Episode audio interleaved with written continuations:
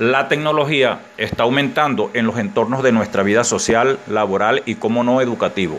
Se han convertido una realidad en las aulas, pero en muchas ocasiones una realidad desaprovechada por obstáculos desvenidos por organizaciones escolares poco flexibles, falta de cultura y alfabetización digital o incluso una escasa o inadecuada formación docente para la implementación de las TIC en, en el aula. Este último aspecto es en el que centra su atención este trabajo. Muchos docentes catalogados hoy de inmigrantes digital no saben cómo integrar las TIC de forma que no se convierta en una herramienta más al servicio de la metodología tradicional.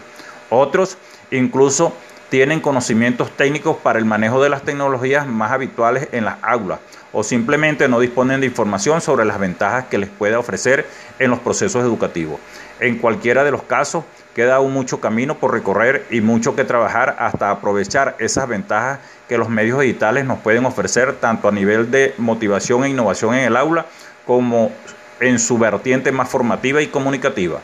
En todos los niveles educativos, la introducción de las TIC abre un nuevo abanico de posibilidades, sobre todo si tenemos en cuenta que vivimos en una sociedad donde la tecnología es la cotidianidad. Los niños crecen en Internet, ordenadores y videoconsolas,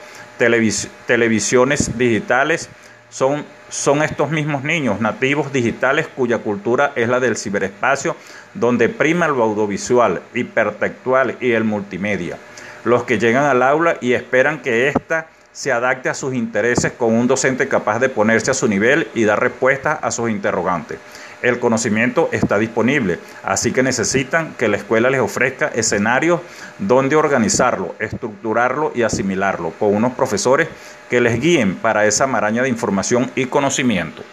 ¿Dónde están las dificultades?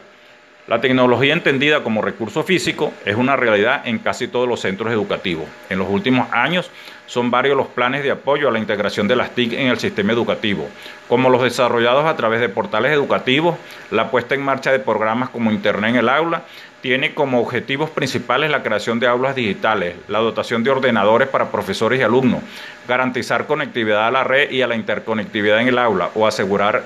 la información del profesorado, la formación del profesorado. Las TIC en las aulas va más allá de, de la imprescindible dotación de recursos sin los cuales carecería de sentido otro tipo de discurso, pero que comienzan a estar disponibles en todos los centros educativos